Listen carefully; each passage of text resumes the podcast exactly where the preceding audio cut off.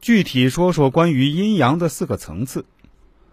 阴阳是吉凶祸福的唯一判断标准，八字论命处处少不了它。在实战论命中，我把阴阳法分为四个层次，具体如下：第一个层次，我把它称作是相法层次，也叫阴阳相法，主要用来看富贵贫贱、寿夭吉凶及人生万象的本质和细节。比如看人的高矮胖瘦、黑白美丑、善恶正邪、动静刚柔，以及工作职业、经营项目会不会做事、会不会挣钱、天性追求精神还是物质等一些很深入的细节。比如，知道命主是位教师，看他是教文科还是教理科或教艺术；比如经商的，看经商的是什么项目；上班的，从事的是什么工种。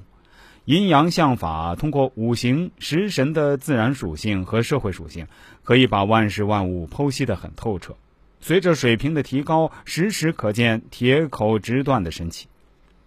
第二个层次，我把它命名为主法层次，主要讲阴阳在富贵贫贱、吉凶祸福、寿命疾病、官灾婚姻、工作职业等人生重点事项中的运用。这是八字研究的重中之重。第三个层次，我们不妨叫它为碰字法层次吧。命运既然有定数，那么论命在很多事情上就可能铁口直断，这是术的最高境界，这也是八字研究者的努力目标。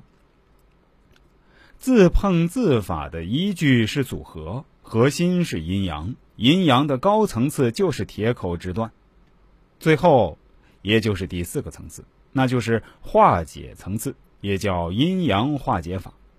命运既然有变数，那么就存在改变和化解的可能。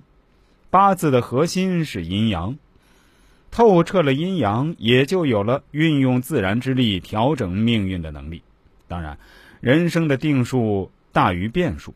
能改变的只是存在变数的那一部分，这四个层次一层一层递进，随着对阴阳的认识不断加深，其中之妙自能体会啊。